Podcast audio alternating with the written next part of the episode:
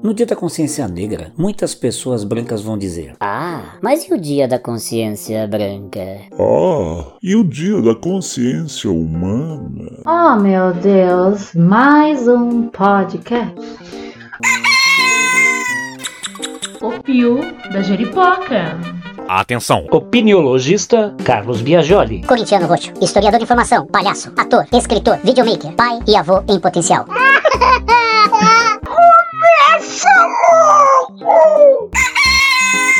O Pio da Jeripoca.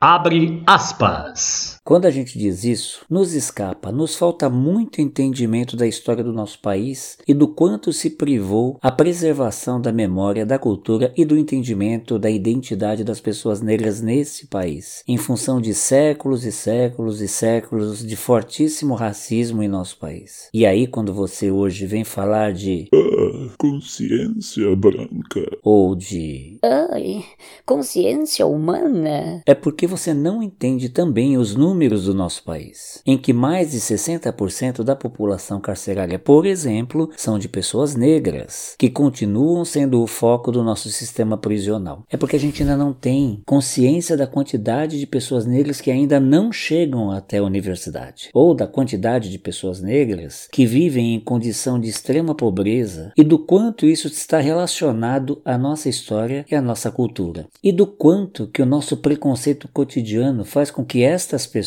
não se sintam e ou não sejam parte da nossa sociedade. Quer ver? Quantas pessoas negras estão em posição de poder hoje em dia ou de gestão e são consideradas como autoridades para diferentes assuntos? Fecha aspas. Eu peguei esse trecho de um depoimento da linguista Jana Viscardi, do canal dela no YouTube. Eu vou deixar aqui na descrição do nosso episódio de hoje, tá bom? Porque é sobre isso que a gente vai falar.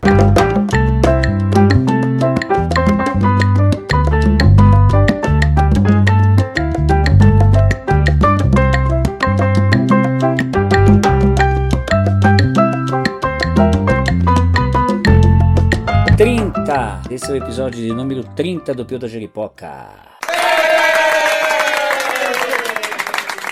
Muito obrigado a todo mundo que vem participando, trocando ideias que contam histórias do nosso tempo histórico aqui no, no, nosso podcast. Muito obrigado mesmo. Obrigado a você também, ouvinte, que segue a gente aqui, tá bom? Então é isso aí. Chegamos ao episódio número 30, justamente na semana da consciência negra.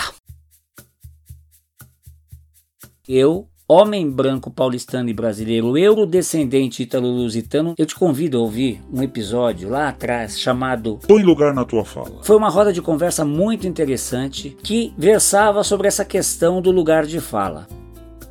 Aí, passeando pelo oráculo dos nossos tempos, o Google. eu descobri a Gisele Marx.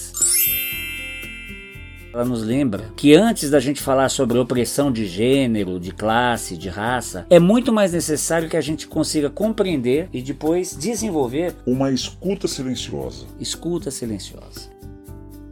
Segundo o que essa coordenadora regional da rede estadual de Afroempreendedorismo em Santa Catarina nos diz em um artigo publicado em agosto de 2020 no site Politize? Abre aspas. O lugar de fala traz, na sua essência, a consciência do papel do indivíduo nas lutas, o que cria uma lucidez sobre quando você é o protagonista ou quando você é coadjuvante no cenário de determinada discussão. Fecha aspas. O lugar de fala não diz respeito a silenciar o outro. Ele diz respeito sim a gerar um ambiente de liberdade e de respeito para que cada grupo possa se reconhecer e entender como é que ele se organiza, beleza? Então é óbvio que esse assunto A consciência negra? não é meu lugar de fala. Agora em 2020 eu tô com 56 anos de idade. Eu sou nascido em família branca, classe média. Sou filho de um contador com uma secretária sua, também dona de casa. Eu sou neto de um zelador e de duas donas de casa. Meu avô paterno, que morreu quando meu pai tinha 13 anos, ele foi maestro e ele também era branco de sangue italiano. Ou seja, eis aí, senhoras e senhores, a minha etnia. Ou, como se vem dizendo hoje em dia, coisa que sempre me causou estranheza, eis aí a minha raça. Porque eu também acredito nesse, nessa questão de que, em tese, a raça é a raça humana, né? Mas a gente sabe que isso foi pro beleléu. A gente vai falar de etnia, etnia branca? Não, pera, espera aí. Entre os povos originários há várias etnias, né? Existem os Guaranis, existem os Tupinambá, os Tupiniquins. Continente africano, então, nem se fala, né? Então, etnia passou a ser uma palavra que não cabe bem. Então, parece que esse, essa palavra raça se tornou um bom guarda-chuva para a gente discutir isso que a gente está querendo discutir no momento em que se propõe que a sociedade reflita sobre a questão da consciência negra, né? Então, eu vou usar aqui no nosso episódio de hoje esse termo Raça. a minha raça é essa, eu não tenho como negá-la. Mas uma coisa, gente, sempre me incomodou demais: é o tal do verbo ser nessa questão. Já tem alguns episódios que eu venho aqui expondo uma proposta, né? Uma proposta. Assim, eu sempre gosto de falar, vamos combinar que a gente conversa apenas dentro do campo em que todos nós nos encontramos, no aqui e agora, ou seja, entre o parto e a tumba. O que, que eu quero dizer com tudo isso? Que o que está antes do parto e depois da tumba requer algo que eu chamo de. Compartilhamento de fé em um determinado sistema de crenças. Então, por exemplo, eu sinto dentro de mim que Deus existe. Deus é uma ideia Em tese, abstrata, mas a certeza que eu sinto dentro de mim é uma coisa irrefutável. Para falar sobre isso, eu preciso que este mesmo sentimento seja compartilhado por outras pessoas, porque assim a gente consegue dialogar, criar determinados desdobramentos a partir desta crença nossa. Isto vai formando um determinado sistema em que a gente passa a coabitar, a interagir, a construir determinado caminho no mundo concreto. Certo? É isso que eu chamo de sistema de crença. Falando bem de forma resumida, tá? No entanto, no trecho entre o parto e a tumba, existe um espaço em que a gente concorda. Independentemente do que a gente acredite ou deixa de acreditar, do que a gente sinta ou pense, a gente concorda que, por exemplo, O céu é azul, a água é molhada, o chão fica debaixo do pé, a folha da árvore é verde, o Palmeiras nunca teve mundial. É disso que eu tô falando, entendeu? Então, eis que, num determinado momento, um determinado espermatozoide intromete-se em um óvulo e disso surge eu. Assim, sabe? Sem muita participação da minha própria parte nesse processo todo. Eu trago na memória uma lembrança, sei lá, eu, eu devia ter uns 3 ou 4 anos de idade por aí. A lembrança é eu tomando café com leite na mamadeira, cada tempo tem seus fetiches, né? A lembrança que eu trago é de eu olhando para minha própria mãozinha, surpreso com a visão que eu tava tendo. Eu me lembro dessa surpresa, a lembrança vem com essa sensação da surpresa de eu olhando a mãozinha, uma mãozinha minúscula, então tinha os dedinhos, né, as unhinhas, coisa e tal. No entanto, a menos que este lapso de memória seja safado a esse ponto, nessa lembrança, minha gente, não vem embutida a sacação da cor da pele da minha mão. Não vem. Eu tenho essa lembrança como um marco meu, sabe? De quando eu, eu me saquei existindo, quando eu me vi, entende? A profundidade disso. Pois bem, eu sempre achei estranha essa fala. Eu sou branco. Ser ou não ser? Eis a questão. Bom, para mim até hoje, ser é algo bem diferente de estar. Ser é uma coisa que eu tenho muita dificuldade de compreender. Gostaria que fosse tão fácil de decifrar como estar. Num mundo onde a única lei imutável é a mutabilidade de todas as coisas, a gente está o tempo todo. A gente está assim, a gente está assado, a gente está, está, está. Mas é lógico que a gente entende, vai, pra gente não aprofundar muito na filosofagem, né? A gente entende que o ser aí diz respeito a um determinado Eixo. né?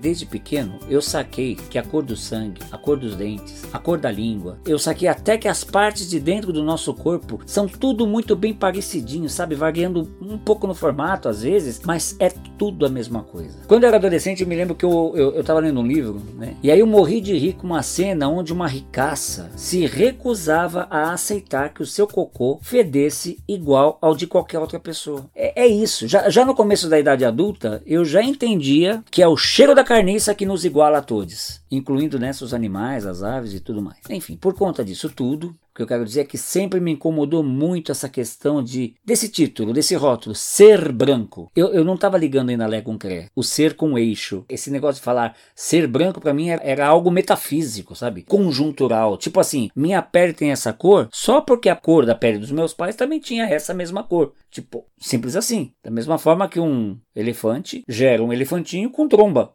Nesse sentido. Vocês entendem? Porém, com o passar dos anos, eu fiz a escolha de fazer teatro. E essa, gente, é uma escolha que traz no combo a necessidade de muito estudo, de e, e esbarra, não raramente, esbarra até numa, numa viagem até um, de autoconhecimento, etc e tal, né? O que traz o quê? O que traz o desenvolvimento de uma sensibilidade, né? Pouco mais aflorada, vamos dizer assim, né? De forma geral. Então, nesse período todo, muitos debates vieram à tona a respeito, principalmente, do que nos diferencia nesse mundão, onde todos parecem Abre aspas. Iguais. Fecha aspas. Quer dizer, todos têm cabeça, todos têm tronco, todos têm membros. Né? Na cabeça tem um cérebro, no coração tem um peito, de onde, sem exceção, brotam as ideias, os ideais, os sentimentos, as emoções, as sensações, os critérios e as formas de ver e de sentir a vida na qual a gente está inserido. Como eu venho de uma família careta, conservadora, sabe? Aquela rebeldia me levou muito a questionar muita coisa a partir do meu próprio sistema familiar. Eu venho de uma família que vivenciou tempos prósperos em meio à ditadura militar brasileira. Olha só, um exemplo. Eram quatro geladeiras abarrotadas, minha gente. Que os dois chefes da casa disputavam entre si para ver quem abastecia mais. A gente sempre teve empregada doméstica residente. Aliás, uma delas foi até demitida porque me disse Não. nos aniversários e nas datas comemorativas a gente se reunia e era gente de pele branca para tudo quanto era lado. E eu me lembro bem, não vou negar, havia assim um apartheidzinho, sabe, rolando, mas a mais absoluta discrição, aquela coisa bem servida, politicamente correta. Mesmo assim, a vida seguiu sem que isso abalasse muito meu próprio Bangu. Era quase como se eu dissesse para mim mesmo em silêncio. Ah, essa família, viu? Ah. E segue o barco, porque era aquela velha história, né, gente? Absolutamente ninguém ali Pelo menos até que se provasse o contrário. tinha comprado escravo, ou batido em mulher, ou expulsado o gay de casa, ou cometido alguma barbaridade nesse sentido. Mas eu me lembro do meu querido avô, querido mesmo, mas eu me lembro desse meu avô assistindo comigo um jogo do Brasil na TV e gritando pro Pelé quando a bola lhe caía nos pés. Vai, negro! Faz alguma coisa, negro! Nossa, eu passei a infância, passei a adolescência, boa parte da idade adulta assistindo de forma tranquila e sem sobressalto as mil e uma realidades subalternas de personagens negros nas novelas da TV. E eu vou ser sincero, gente, eu não me lembro mesmo disso ter gerado algum debate nas macarronadas de domingo com aquela carne assada deliciosa, gente, que só minha avó materna sabia fazer tão bem. Não lembro. Eu tô falando com olhos de hoje, mas pensando bem, eu não achava aquilo estranho. Não, não era uma coisa que me abalasse visitar uma comunidade, uma favela, e a maior parte das pessoas ali ser de uma cor de pele diferente da minha. Isso também não me, não me causava estranheza. Parecia natural. É, a tia Anastácia na cozinha o tempo todo e a gente olhando aquilo tudo como uma coisa natural, uma coisa normal. Mesmo assim, eu tinha uma imensa dificuldade de compreender o uso do verbo ser no que dizia respeito à cor da minha pele. Como assim ser? Eu sou eu, caramba. É, Já é tão difícil entender isso direito com tanta mudança acontecendo minuto a minuto e me vem essa história de dizerem que eu sou branco.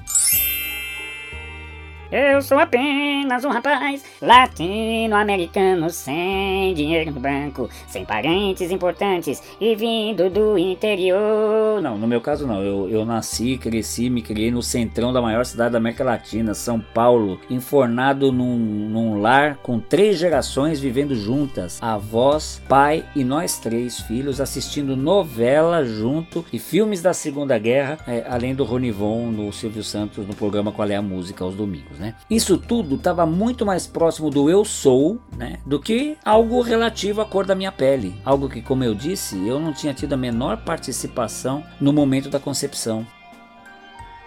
Pois é, um, um bom tempo se passou, gente, antes de eu conseguir começar a dar algum formato para a profunda sensação de incômodo que a afirmação Você é branco. Me causava. É que na real, de fato mesmo, no fundo do mais profundo fundo, eu pressentia nisso mais um tipo de. é, me parecia mais uma acusação do que uma constatação. É, sabe? É como se só, só falta. Eu sentia o, o martelo batendo, Você é branco. Poc, poc, poc. Caso encerrado. tá? Eu pensava comigo mesmo. Uai, tá. E daí que eu sou branco? Tem algum problema nisso? Onde é que eu, Carlos Humberto Mendes Biagioli, RG e CPF número tal e tal, onde é que eu errei por ser branco, diabo?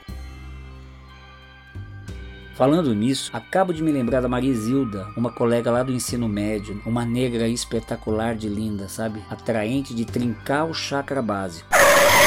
Olhando o que eu acabei de falar, né? Atraente de tentar o chakra base, me soou um pouco estranho. Por que, por que eu tive que falar que ela era uma negra espetacular? Né? Eu podia ter falado uma mulher espetacular e trincar o chakra base. E também tem um pouco a ver, pensando com olhos de hoje, mas não daquela época, com essa questão da objetificação, né? Do esvaziamento da sensualidade, enfim, tudo isso que a gente. Eu cresci, eu me lembro que eu cresci assistindo televisão para olhar as bundas das mulheres negras na, na- do Sargentelli, as mulatas do Sargentelli. Enfim, mas continuando o que eu estava dizendo aqui. A gente, a, a e eu estudávamos no terceiro colegial à noite, que tinha numa, numa sala que tinha apenas nove alunos, né? E nove alunos que estavam vivendo naquele momento o esplendor dos seus 17 e 18 anos de idade. E numa daquelas noites, na kitnet de um dos nossos colegas, um amigo, ela percebeu as minhas intenções. E ela me olhou do alto do seu quase 1,80m de altura, no fundo dos meus olhos, e desferiu assim, a queima-roupa. Eu não dou pra brancos. Nada pessoal. Gente, eu acho que essa foi a primeira vez que eu senti uma espécie de raiva da cor da minha pele, sabe? Ainda após adolescente, é óbvio que eu não entendi a profundidade disso que eu tinha acabado de vivenciar. Eu não, não, não saquei a perspectiva daquele posicionamento dela como hoje eu consigo entender e que tem a ver com o que a gente está conversando hoje aqui. Então é lógico, eu reduzi o acontecimento todo a uma mera comparação de Quantidades de centímetros. o que também diz respeito à objetificação do corpo do negro. Né? Mas esse eu posso sim considerar ser um outro marco importante. Eu falei agora há pouco da mãozinha, né? E esse eu posso considerar um segundo marco importante nessa nossa conversa. Que diabos? que foi que eu fiz de errado, Marizilda?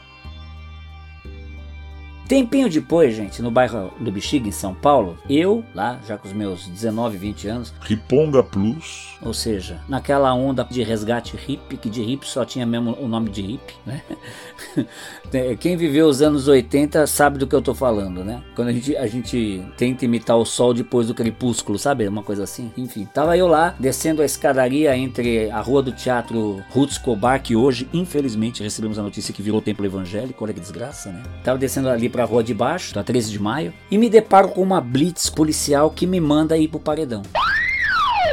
Bom, depois de algumas breves demonstrações gratuitas de virilidade né, do policial no ato da revista, ele me liberou e eu fiquei um tempão esperando que os meus colegas de pele negra também fossem finalmente liberados.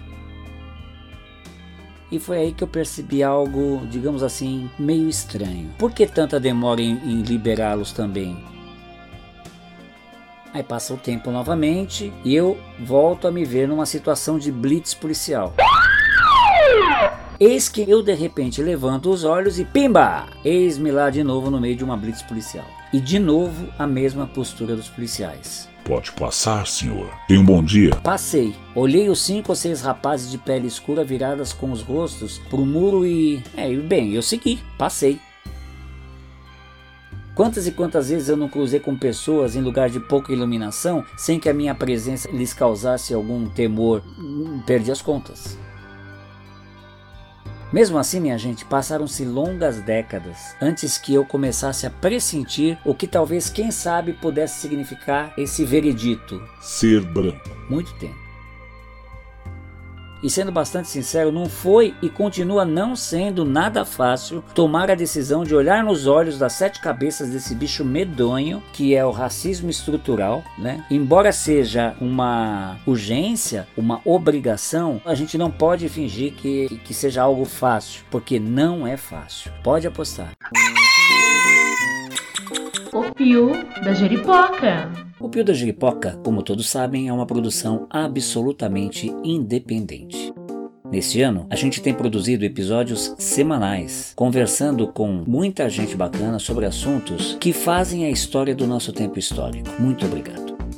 Muito obrigado a todos vocês que nos acompanham e que compartilham o nosso trabalho com os seus amigos. E obrigado também a todos que usam o nosso trabalho para dar toques a seus inimigos. Eita! Este é um projeto em que acreditamos muito. Você gostaria de colaborar com ele? Basta que entre em contato com a gente pelo e-mail que está aqui na descrição deste episódio, tá bom? Então bora continuar que a prosa tá muito boa. Que hoje mais me aflige e me assusta é justamente o fato de a gente que tem essa determinada cor de pele não conseguir entender o que representa, o que propicia, o que viabiliza e o que inviabiliza, o que legitima e o que deslegitima, o que autoriza e o que desautoriza, o que qualifica e o que desqualifica, que tipo de passaportes estão à minha disposição na cor da minha pele branca. Isso é muito difícil de entender. E ai, coitado, olha o Carlos passando pano na própria cabeça. Não, é difícil de mudar. É difícil, é muito difícil de mudar. E é, o que me aflige, me assusta é a gente não perceber o que está fazendo. É a gente não perceber o que não está fazendo, saca? É justamente esse, esse lance da gente achar natural, divertido, pueril, é, é, gritar. Vai, nego, faz alguma coisa. Ah, quando não suja na entrada, suja na saída. Quando na verdade a gente é, é, esquece que é, na maior parte dos últimos séculos, se a gente for olhar com sinceridade, com franqueza, a gente vai ver que es- essas pessoas, esses milhões de pessoas, limparam na verdade o tanto que a gente suja na entrada como o que a gente suja na saída, né? É, é a mesma coisa que aquele, aquele coletor de lixo que passou na, na porta do prédio e escutou a vizinha falar pra outra. Eita, vamos sair daqui que o lixeiro tá passando, o cheiro fede. Ele virou para ela fazer escuta, Escuta-se, minha senhora, eu sou coletor, o lixo é tudo seu. né? É a mesma coisa. Quem suja na entrada e quem suja na saída é difícil a gente assumir. É muito difícil a gente assumir. Então, se divertir, achar natural, divertido pueril, escutar meu avô falar, Vai, nego, faz alguma coisa. ao invés de ele torcer pelo sucesso da jogada do esportista, do atleta Edson Arantes do Nascimento, apenas isso, sabe, já é, é uma coisa que hoje em dia não me deixa confortável. É, é- é a gente não conseguir nem sequer passar da primeira página do prefácio quando a mulher espetacular, como era o caso da Maria Isilda, minha colega, diz não ao nosso pinto branco. Porque simplesmente a gente está há anos-luz de compreender como foi que pintos brancos se impuseram com a força da chibata e do grilhão durante séculos sobre corpos de cor negra. É importante lembrar também que hoje em dia a concepção da palavra corpo vai além do organismo físico de cada pessoa. Significa tudo que envolve no que toca ao, ao seu complexo ancestral, cultural, social. Tudo isso são o que a gente chama de, por exemplo, corpos negros, tá? Inclusive, gente, com as bênçãos da entidade representativa de Deus no mundo dos homens brancos, né? É, O Papa, é isso. E não vou ficar só no Papa, porque o que o Papa representou historicamente foi muito bem reproduzido em outros sistemas de crença também, no que toca ao racismo. Mas não como foi naquela época, em que precisava se justificar a escravatura. Mas volto à questão. Eu nunca gostei de ser chamado de branco. Durante um tempão, eu joguei na ponta direita do time que acredita e prega que Somos todos iguais, seres humanos, seres da mesmíssima raça, com as, me- as mesmas potencialidades e ser feliz. e blá blá blá blá blá blá blá blá blá blá blá blá. Eu fazia parte desse time. Ai, Carlos, mas calma, né? A gente tem que entender que a gente é fruto da nossa cultura. Hum. É, e faz parte dessa nossa cultura não conseguir compreender, por exemplo, o sentido de Ancestralidade. legado de antepassados? Isso. A cultura não é algo que nasce agora nesse minuto, que brota ao som de pilim pim pim. A gente sabe, mas esquece. O olhar que eu tenho hoje não é raiz. O olhar que eu tenho hoje é fruto do olhar dos meus pais e dos meus avós. E os meus avós, até onde eu conheço a meada, são fruto da realidade cotidiana e da forma de olhar e sentir a vida de italianos e portugueses do século XIX para trás, até chegar em Adão e Eva, né? Claro, se eles tivessem existido.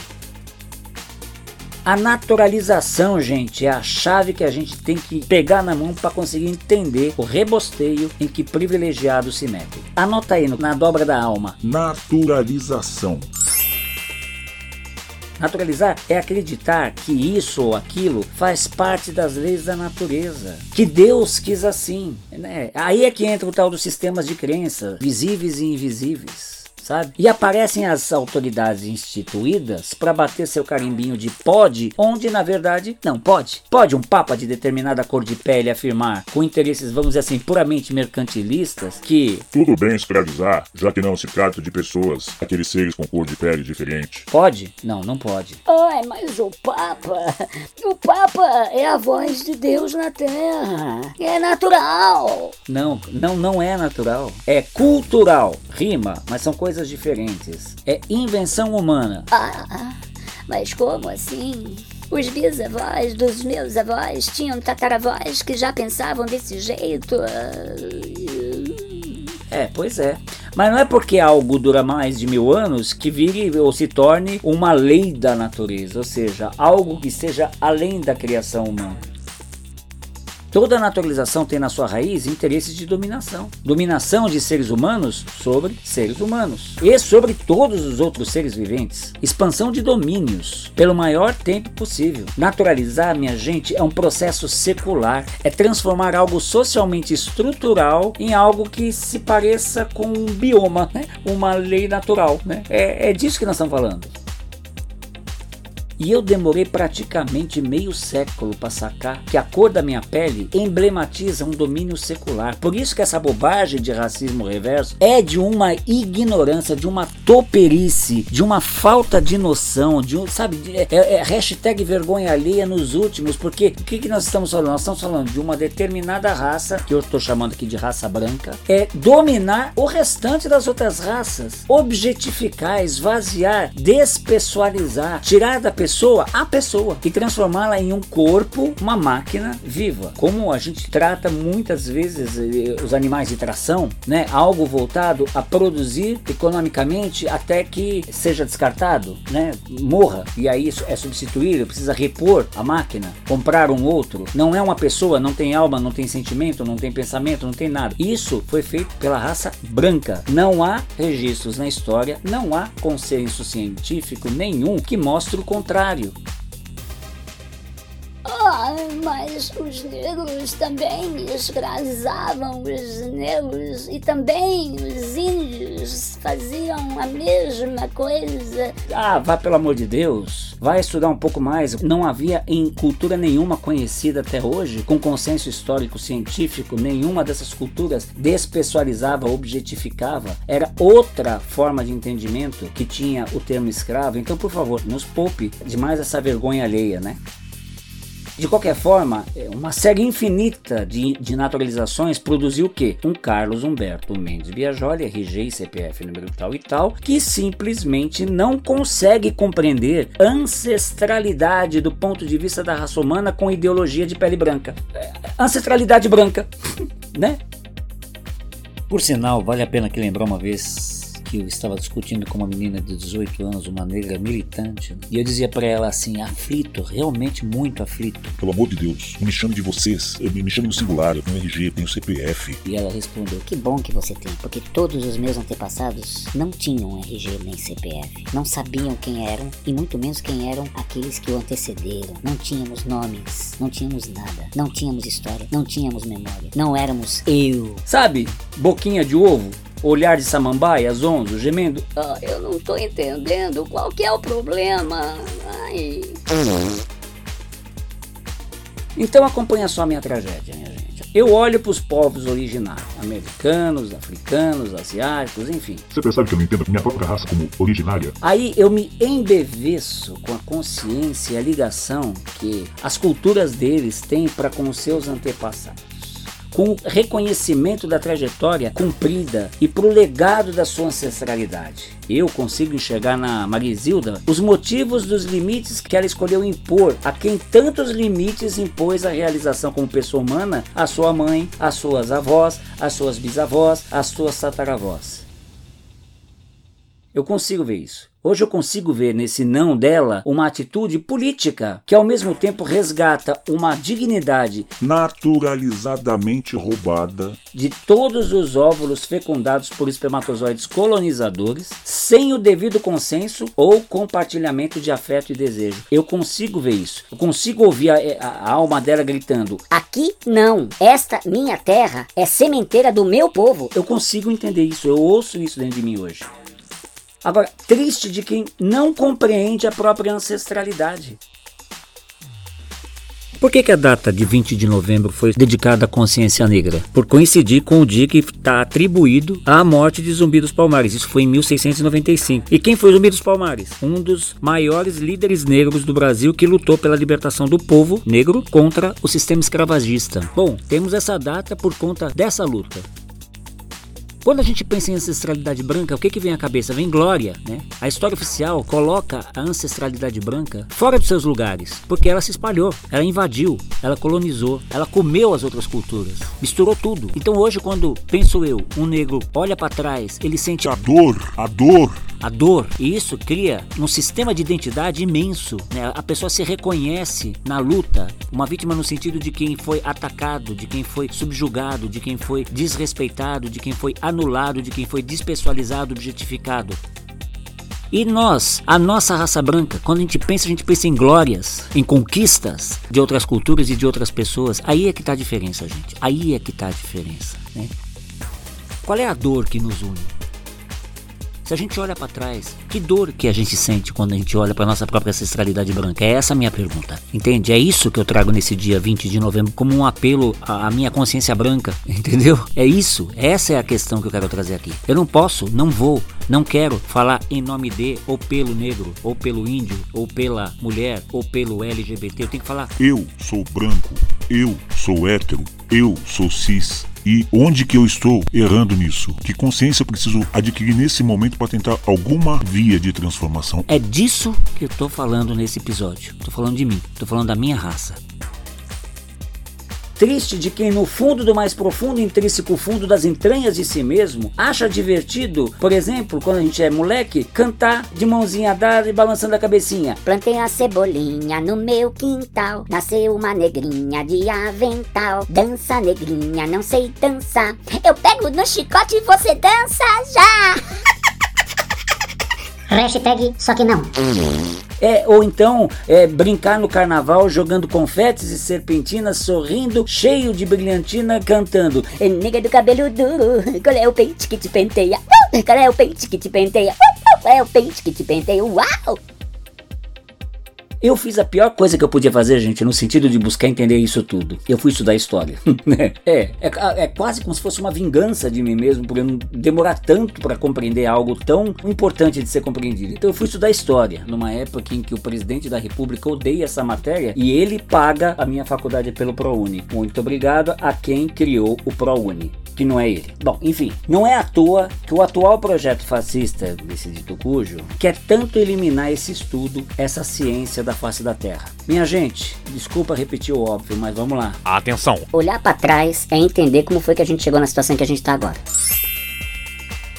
Então, olhando para trás, para minha própria ancestralidade, já que meu pai e minha mãe são pessoas de pele branca, na qual estão impregnadas todas as naturalizações possíveis e imagináveis voltadas a legitimar a expansão dos domínios, tanto da ótica quanto da ética greco-romana, judaico-cristã e o diabo a olhando para toda essa minha eurocentralidade, eu sinto um puta de um enorme peso, sabe? De pensar, de constatar que eu sou branco. E, ao mesmo tempo, eu tenho uma dificuldade tremenda de abrir mão da tranquilidade de passar incólume no meio daquela blitz policial. Ou de deixar de ter o perfil mais adequado, né? Mais adequado para usufruir de uma série de facilidades, inclusive na seara do ganha-pão. Essas coisas que são tão, tão, tão naturais. Né? Eu sinto vergonha da minha ancestralidade nesse sentido. E haja esforço nessa hora para evitar sair pelas ruas pedindo desculpa para todo mundo que atravessa pelo meu caminho, viu? Minha ancestralidade branca, gente, inventou o mundo em que a gente vive agora. Mas é claro, né? Outro dia eu estava conversando com uma amiga é, sobre decolonialidade, né? O nome do episódio é Vira-Lata, eu. Muito legal, uma historiadora, uh, doutora, saiu das bases. E eu comentei isso com ela, né? Dessa minha vergonha, dessa minha vontade de sair pedindo perdão para todo mundo que me cruza o caminho na rua, né? E não só nessa questão do racismo, mas também na questão do machismo, do, do sexismo, do, da misoginia e tudo mais, né? Aí, mas principalmente nessa questão de, de ser branco, né? E ela abriu um sorrisão, ela é negra, né? Ela abriu um sorrisão e falou assim: pensa nos celtas. Isso, isso, dá uma, isso dá um alívio. Aí a gente riu e ela falou assim: Mas eu não estou falando isso à toa, tá? É só lembrar que a sociedade celta era, era conduzida por mulheres, por sacerdotisas. Aí, então já vinha nesse conselho embutido também, já vinha assim uma defesa em causa própria, né? Muito legal. Eu recomendo esse, esse episódio, né? Vira-lata eu sobre decolonialidade, né? Eu sinto essa dificuldade, né, de abrir mão, né, de, de, todos os privilégios que eu vivo. É muito difícil isso. É muito difícil. Não vem falar. Ah, gente, tudo bem, eu saquei, agora pronto, eu sou outro. Uau! Nossa, tô me sentindo até mais leve, né? Só porque eu saquei. Não, não é assim. É um trabalho bem difícil. Ai, coitado, ele tá se sentindo. Não, não tô me sentindo nada. Tô só dizendo que é um trabalho muito difícil. Com certeza, muito menos difícil de suportar como foi suportar toda essa opressão secular de que a gente tá falando hoje aqui. Então quer dizer que eu tenho uma culpa é, ancestral. E se eu, se eu for ficar nessa, o parapeito do edifício Itália, 44 andares, é uma saída boa. O chicote, a chibata nas costas, pode Não sei se esse é o caminho. Eu acho que o caminho é o caminho da conscientização, né? A consciência. A consciência branca, né? Nesse sentido, a consciência de raça. O primeiro passo, no meu ponto de vista, seria deixar de lado, custe o que custar, a palavra culpa e, nesse lugar, trazer a palavra e a compreensão de responsabilidade. Né? Atenção! Qual é a responsabilidade que a minha ancestralidade tem na conjuntura atual, né? na construção, na estrutura que nós vivemos hoje?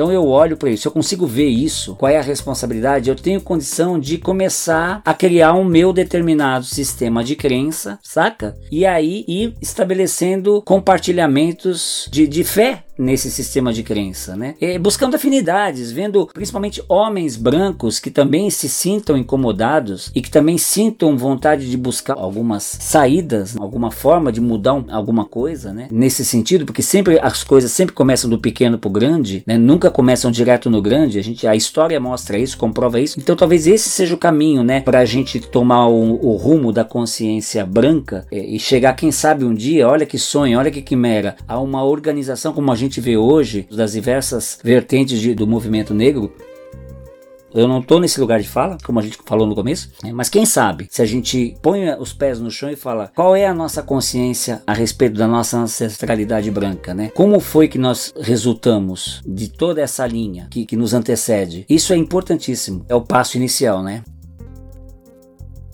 E eu realmente espero que todos que estejam ouvindo esse episódio percebam o propósito que me motivou a construí-lo nessa semana de consciência negra e de qual lugar vem a minha fala hoje aqui.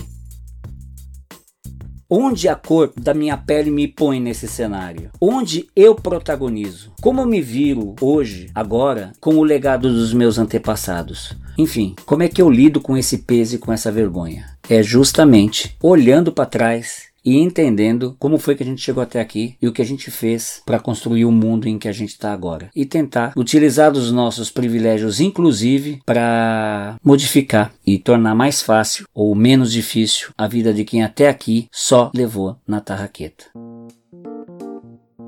Da minha parte, eu agradeço muito a uma conversa muito bacana que eu tive com a minha filha, Laura da Silva, que me trouxe muitas ideias, me trouxe muitas inquietações nesse nosso papo e contribuiu bastante para a construção né, desse episódio. E a gente tem que lembrar da raiz dessa árvore, né? A gente tem que parar de pensar que a gente é apenas aquela folhinha que está naquele galho perdido lá na copa. Não, nós fazemos parte de um complexo muito, muito antigo, né? De ancestralidade que nos colocou nessa situação. Então, a todos vocês, meus queridos ouvintes, muito obrigado mais uma vez pela parceria nesses 30 episódios. Vamos continuar o nosso trabalho. Como eu sempre digo, Saravá, Axé Shalom, Salam Aleikum, Namastê, Shanti, Evoé, Allah Akbar, Optia. Saudações corintianos, Amém, hashtag fui. O Pio da Jeripoca.